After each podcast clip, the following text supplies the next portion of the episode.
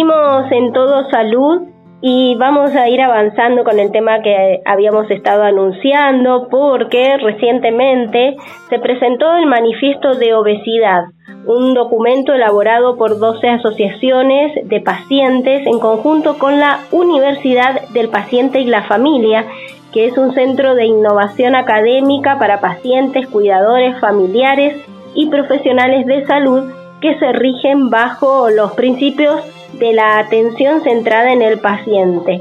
Ya estamos en contacto con la doctora Emilia Arrigui. Ella es doctora en psicología de la salud, especialista en psicooncología y directora general de la Universidad del Paciente y la Familia. Empecemos entonces a explicar cómo surge esta universidad, cuáles son sus funciones, para ya después avanzar sobre este tema específico del manifiesto. Sí, cómo no, como bien lo comentaste, eh, es un centro de innovación educativa. Nosotros ofrecemos cursos eh, que están acreditados por distintas universidades. Eh, tenemos formación presencial, formación online y bueno, participan en nuestros cursos ya sea pacientes, cuidadores, profesionales de la salud que quieran, que estén interesados en la atención centrada en la persona y lo que tratamos de hacer es ayudar a las personas, a los cuidadores, eh, a que convivan mejor con la patología que, les ha tocado o las patologías que les ha tocado. Eh, ser paciente implica eh, ir adquiriendo una serie de habilidades no solamente para gestionar la propia enfermedad, sino para poder interactuar con nuestro sistema de salud, que es algo bastante complejo. Y bueno, la universidad está para eso, y, en, este, en este camino estamos. Ya tenemos más de 500 egresados de nuestra universidad. La universidad eh, tiene, eh, tiene un ámbito bastante amplio, tenemos eh, alumnos que, bueno, que provienen de, distintas, de distintos países de América Latina y también nos ocupamos de el trabajo de, de trabajar junto a las organizaciones de pacientes, ¿no? como en este caso el manifiesto. ¿Se estudian carreras específicas así de grado o son todas actividades vinculados, vinculadas con el posgrado? No, tenemos de todo tipo. De, hay cursos que son cursos que empiezan, terminan, seminarios cortos, carreras de grado no tenemos, tenemos sobre todo formación específica, ¿no? En ciertas áreas eh, que tienen que ver con, eh, bueno, eh, todo lo que son las tareas de advocacy, todo lo que son este, la alfabetización sanitaria, cómo mejorar la comunicación entre profesionales y pacientes, cómo aprender a gestionar eh, distintas enfermedades y bueno, en eso, en eso nos vamos, nos va, nos va llevando nuestra tarea a tratar de conseguir de que las, personas eh, lleguen al, mejor estado posible de, de bienestar, ¿no? Perfecto, y en este caso, ¿Cuál fue el trabajo que desarrollaron en relación al tema obesidad? Bueno, Ana María, tú sabes que eh, la obesidad es la causante de más de 3 eh, millones de muertes al año a nivel global. los datos para América Latina nos muestran que alrededor del 59% de las personas conviven con sobrepeso o con obesidad y los datos de Argentina eh, no son mejores, desafortunadamente una de cada cuatro personas conviven con obesidad. Entonces la preocupación de estas dos organizaciones de pacientes que representan este, enfermedades crónicas prevalentes en Argentina, eh, como la diabetes, como distintos tipos de cáncer, eh, como enfermedades reumáticas, como la esclerosis múltiple, la hemofilia, bueno, todas estas organizaciones de pacientes justamente están preocupadas porque muchos de sus, de sus miembros o de las personas a las cuales eh, atienden y acompañan, eh, aparte de estas patologías prevalentes, eh, conviven con, con obesidad.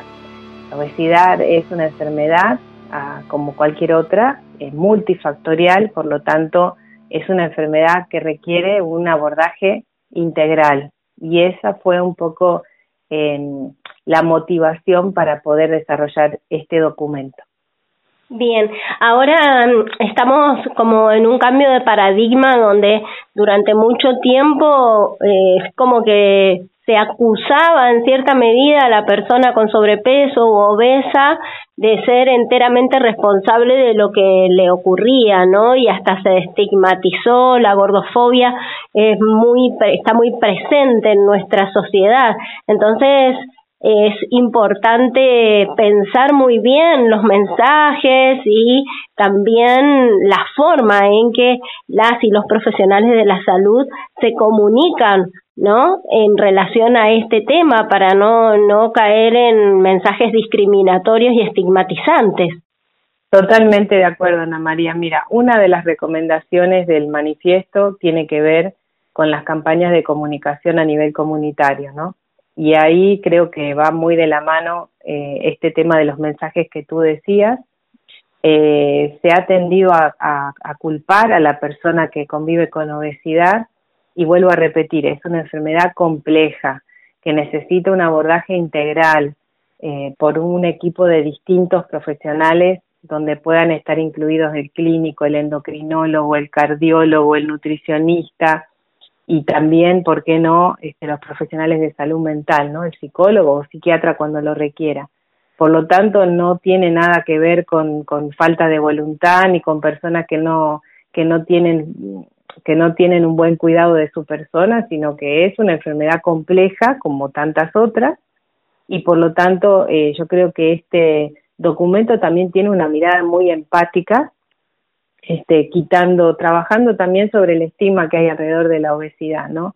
Eh, y tratando de eh, darle la verdadera importancia y entidad para que las personas que realmente eh, quieren encontrar un bienestar, quieren mejorar su salud, bueno, puedan tener también un acceso fácil, que es otra de las recomendaciones del documento, un acceso fácil a ese equipo multidisciplinario.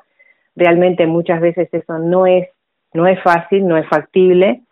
Eh, y justamente una de las, mira Ana María, una de las de las de los comentarios que nos traían las propias organizaciones de pacientes es que justamente los pacientes muchas veces reciban del, contacto con algunos especialistas, este, bueno, recomendaciones escasas, como puede ser, bueno, va a tener que hacer un poco de ejercicio y un poco de dieta. Y realmente eh, convivir con obesidad es mucho más complejo y este, este tipo de indicaciones realmente no alcanzan y llevan a un estado también de frustración de la persona que, que, que, que no ve que, una mejoría, ¿no? Esto, esto requiere seguramente un plan a mediano, a largo plazo y vuelvo a repetir por parte de un equipo completo, ¿no?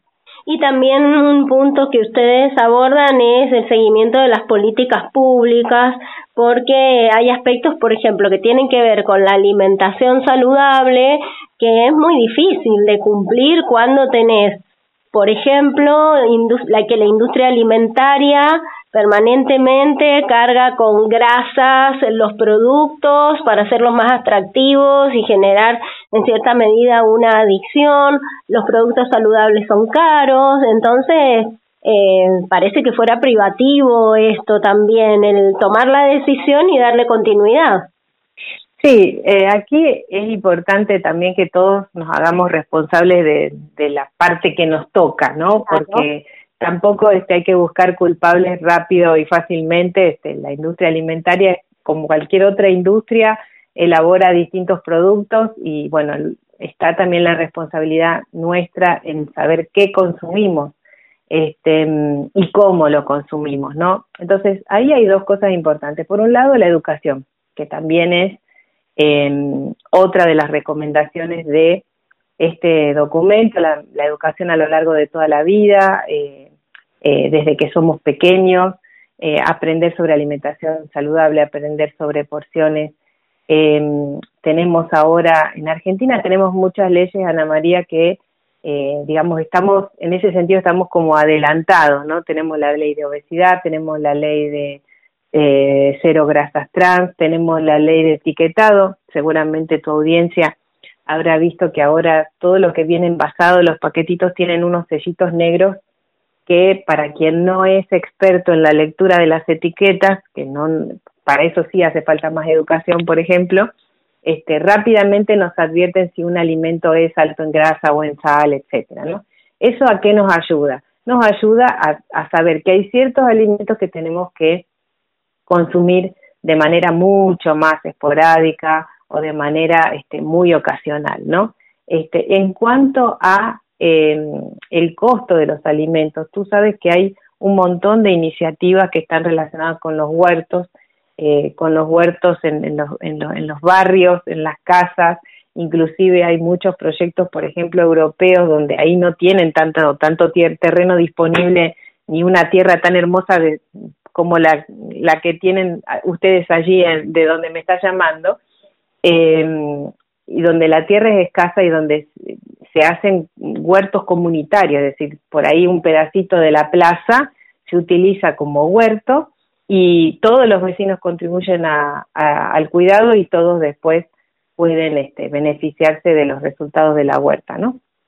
Y el Estado obviamente cumple y debe cumplir una función para que todos estos, este, todas esas herramientas disponibles estén articuladas, ¿no? Entonces, eh, esa es un poco la intención del, del, manifiesto y, poder tener permanentemente campañas que nos vayan ayudando, recordando y, y promoviendo educación a nivel comunitario porque esto nos afecta a todos, ¿no? Exactamente. Bueno, contanos ya para finalizar cómo se contactan quienes quieren ver la oferta educativa que tiene la universidad y fundamentalmente ser parte también de toda esta iniciativa que ustedes están desarrollando. Sí, muchas gracias Ana María. Eh, lo importante es ser parte de, esta o de otras iniciativas, que es un poco el, el espíritu de la Universidad del Paciente y la Familia, que los este documento específicamente muestra la perspectiva de los pacientes, ¿no? Eh, así como nosotros en Argentina tenemos excelentes especialistas eh, y tenemos suficiente evidencia clínica, médica, este documento aporta esa perspectiva, ¿no? La perspectiva de los pacientes que es única e irreemplazable. Para quienes quieran saber más, pueden eh, visitar nuestra página web que es www www.universidaddepacientes.org. Nos pueden también encontrar en, en las redes sociales como arroba upfpacientes. Y bueno, estaremos encantados también de seguir conversando acerca de este tema. Seguramente de este manifiesto se van a desprender también muchas eh, actividades de difusión, de comunicación, de educación, así que están todos invitados a participar y bueno, muchas gracias Ana María por habernos eh, permitido este, compartir con ustedes los resultados de este documento. Bien, seguramente va a ser así y te agradecemos mucho. Eh, además, eh, que podamos acceder a toda la información porque así como eh, su objeto eh, de trabajo, de estudio, por quienes ustedes lo hacen todos son las y los pacientes, nosotras tenemos una visión desde todo salud de que la salud se construye en comunidad, no en soledad. Y por eso siempre trabajamos en pos de brindar información y empoderar a quienes antes que ser pacientes, son ciudadanas y ciudadanos que necesitan acceder a la información necesaria, por ejemplo, para evitar en lo posible enfermar y si están enfermas y enfermos, ser activos en cuanto a poder recuperar la salud. Así que estamos hacia los mismos objetivos. Muchas gracias. Gracias a ustedes. Bonita tarde. Un gusto.